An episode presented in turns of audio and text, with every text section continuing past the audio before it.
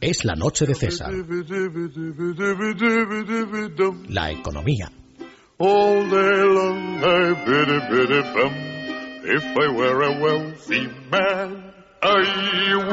Pues ya lo saben ustedes, ni se les ocurra fumar ni beber. Piénsenselo antes de ir al teatro, porque la coz que les puede dar Montoro, en términos fiscales se entiende, les puede encender el pelo lumbre. Coloquen el respaldo de sus asientos en posición vertical y sobre todo abróchense los cinturones, porque acaba de llegar don Juan Ramón Rayo y entramos en la zona de economía.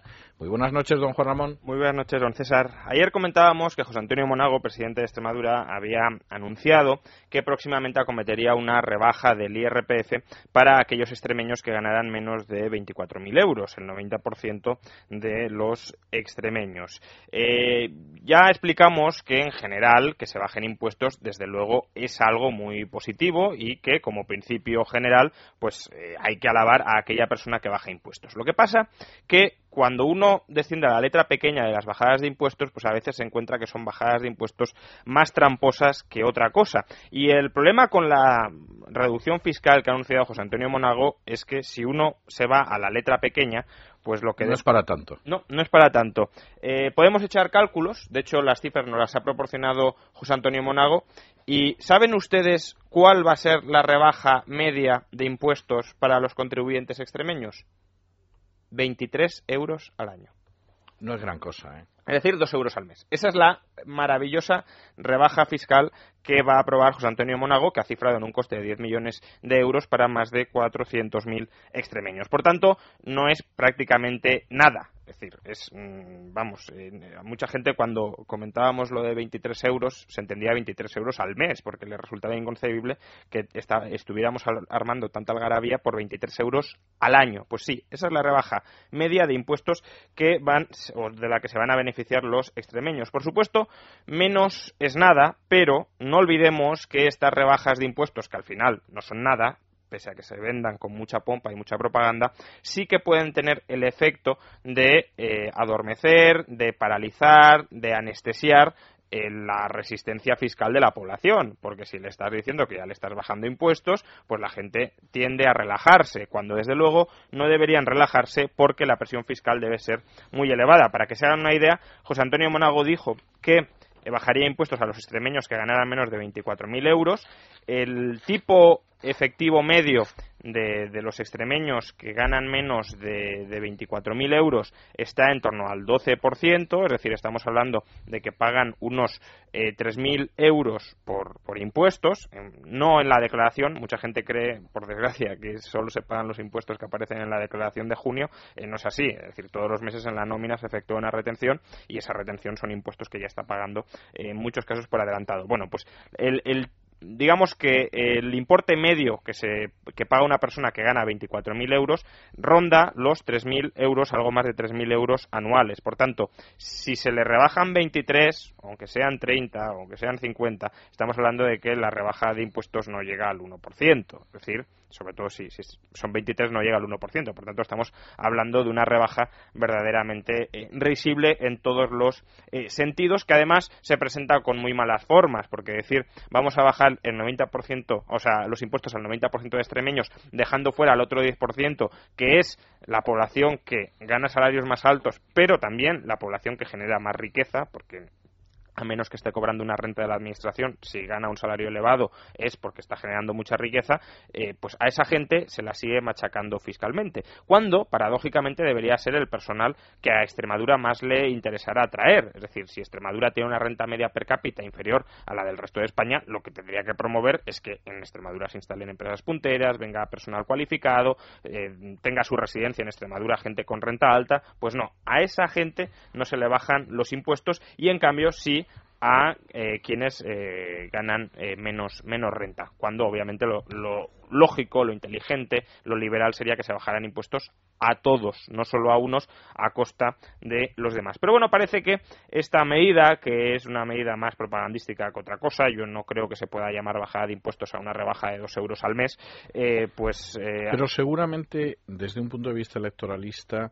intenta evitar eh, toda la mala fama que le ha dado al Partido Popular no bajar impuestos. Desde luego, sí, sí, es un movimiento para decir, no, ya empezamos a bajar impuestos, pero claro, después de haberlo subido tanto, bajar los impuestos dos euros al mes, pues es un poco casi de, una broma macabra. En cualquier caso, eh, José Antonio Monago, pues el, el anuncio que ha realizado ha tendido a, extender el ejemplo a otras comunidades autónomas. Por ejemplo, Cantabria, su presidente Ignacio Diego, ha dicho que, bueno, eh, por las mismas razones que Monago ha anunciado esta medida, Cantabria también se las puede eh, plantear. ¿Y cuáles son esas razones? Pues hoy Monago las ha repetido. Él no se quiere, al menos oficialmente, rebelar contra la dirección del Partido Popular. Dice que simplemente, como se han saneado las cuentas de Extremadura, tiene margen para bajar impuestos. Margen, ya digo, con un coste de 10 millones de euros para más de 400.000 extremeños, que apenas llega, ya digo, a 25, menos de 25 eh, euros de media al año. Pero fijémonos que esta filosofía, que es la filosofía de vamos a bajar un poquito los impuestos a una poquita o a una parte de la población para evitarnos al final reformar lo que de verdad deberíamos reformar, que es un sistema tributario eh, eminentemente confiscatorio para todo el mundo, pues eh, parece que no solo está mm, llevando a, a, otros presidentes de otras comunidades autónomas a replantearse su política económica, sino que también el mensaje está empezando a permear o al menos eso dice en el ministro de Hacienda Cristóbal Montoro. Y nos podemos encontrar con que el año que viene, utilizando este argumento de que hay que bajar los impuestos a los que menos tienen, como si no hubiese que bajarlos a las clases medias, que no son solo los que ganan menos de 24.000, sino también los que ganan algo más de 24.000, pues con que el año que viene nos podemos encontrar con que la famosa rebaja de impuestos que promete el Partido Popular para volver al statu quo anterior a su llegada al poder, se va a quedar en nada. Hoy ha dicho eh, Cristóbal Montoro que en 2014 vamos a tener una rebaja de impuestos, va a haber, se va a producir la famosa reforma de todo el sistema tributario español que viene contenido o es una de las propuestas, obligaciones que nos ha mandado Bruselas en la última carta de recomendación, dice Montoro que en 2014 se va a aprobar y que será una reforma del sistema impositivo dirigida a bajar impuestos a los que menos tienen. Por tanto, el movimiento parece que está siendo muy claro. ¿Cómo si bajamos los impuestos, por ejemplo, a los que ganan menos de 24.000 euros eh, anuales, eh, prácticamente eso no tiene ningún coste para las arcas públicas, porque la recaudación que se obtiene eh, de, esa parte de la población es una recaudación realmente minúscula. Solo el 20% de la, recaudación total por, por, IRPF llega de las personas que ganan menos de 24.000 euros anuales, cuando son casi el 70% de la población española vean la diferencia, el 70% paga solo el 20% de la recaudación total de IRPF. Por tanto, si se baja un poquito los impuestos a ese tramo de la población, eh, podemos vender electoralmente que hemos bajado los impuestos cuando desde luego no se han bajado nada. Eh, y nos ahorramos el tener que revisar de verdad el peso y la estructura de un Estado sobredimensionado que gasta demasiado y que habría que adelgazar precisamente para poder bajar impuestos a todo el mundo. Pues ya digo, parece que el movimiento eh, irá por ahí, es decir, no es descartable según lo que se está cocinando, que el Partido Popular termine bajando impuestos en 2014 o en 2015, pero todo apunta a que serán rebajas selectivas para las rentas más bajas de la población, es decir, que el resto de la población, los que simplemente ganan más de 24.000 euros, por ejemplo, van a seguir pagando impuestos altísimos y el Partido Popular nos venderá que ha terminado bajando impuestos y que ha terminado devolviendo el régimen tributario a donde estaba cuando se lo encontró. Y recordemos que por mm, algo que ya hemos dicho muchas veces, en el tramo que pagan clases medias, eh, por ejemplo, a, a partir de 33.000 euros anuales, España tiene los impuestos más altos del mundo a partir de entre 33.000 y 53.000 euros, el tipo del IRPF es el 40%. Se paga el 40% de lo que se gane entre 33.000 y 53.000 euros. Eso ni en Suecia. Suecia tiene impuestos más bajos para este tramo impositivo. Por tanto, obviamente, donde habría que descargar mucho la tributación es en esos tramos donde España, con diferencia, más está cargando las tintas y al final lo que, a lo que se tenderá es a rebajarlos a los tramos más bajos, que está bien que se rebaje, pero desde luego luego no como excusa para no bajar los impuestos en otros ámbitos. Porque además luego con lo que nos encontramos es que por un lado se bajan los impuestos y por otro lado se suben. Em, en el caso del IVA es paradigmático. Se nos ha dicho que se va a tender a bajar la presión directa, los impuestos directos, pero solo para una parte de la población y que luego se va quizá a terminar subiendo la presión indirecta. Eh, hoy Mariano Rajoy, sin embargo, ha dicho que no tiene ninguna intención de subir el IVA. Pero recordemos, como ya muchas veces ha explicado Mariano Rajoy, que para el gobierno del Partido Popular pasar ciertos productos que hoy están pagando el 4% a que empiecen a pagar el 21%, eso, nos dicen, no es subir el IVA. Eso es una reforma interna del impuesto. Por tanto, que hoy Mariano Rajoy haya dicho, haya prometido, haya anunciado que eh, el Partido Popular no tiene intención de subir el IVA, no significa que efectivamente no terminemos pagando mucho más IVA. Y la tragedia será que vendiendo que se están bajando los impuestos directos, el IRPF, a los más desfavorecidos de la población, luego esas capas de la población más desfavorecidas también sean las más perjudicadas con la subida del IVA.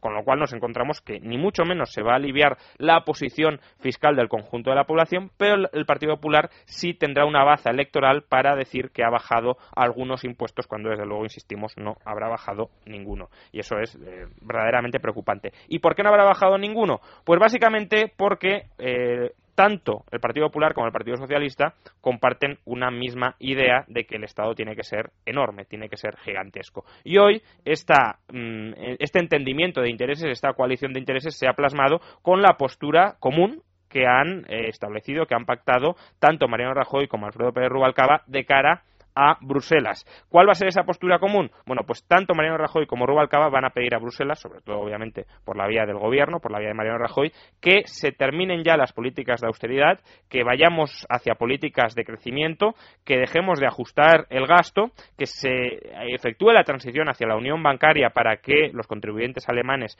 respalden las cuentas de los bancos españoles y en definitiva que vayamos hacia una Europa mucho más centralizada y a una Europa con muchos más impuestos y con mucho más gasto público del que se puede permitir esa Europa. Por tanto, estamos viendo que el consenso el consenso no es el consenso liberal, no es el consenso de reducir el tamaño del Estado, no es el consenso de la austeridad por el lado del gasto, sino que es todo lo contrario, el consenso de subir los impuestos, el consenso de mantener el gasto en cotas demasiado elevadas, eh, el consenso de socializar las pérdidas de los bancos, el consenso de no liberalizar la economía de verdad para que se pueda empezar a generar riqueza. Es un consenso que se plasma tanto en el Partido Popular como en el Partido Socialista, como por desgracia en toda la Unión Europea.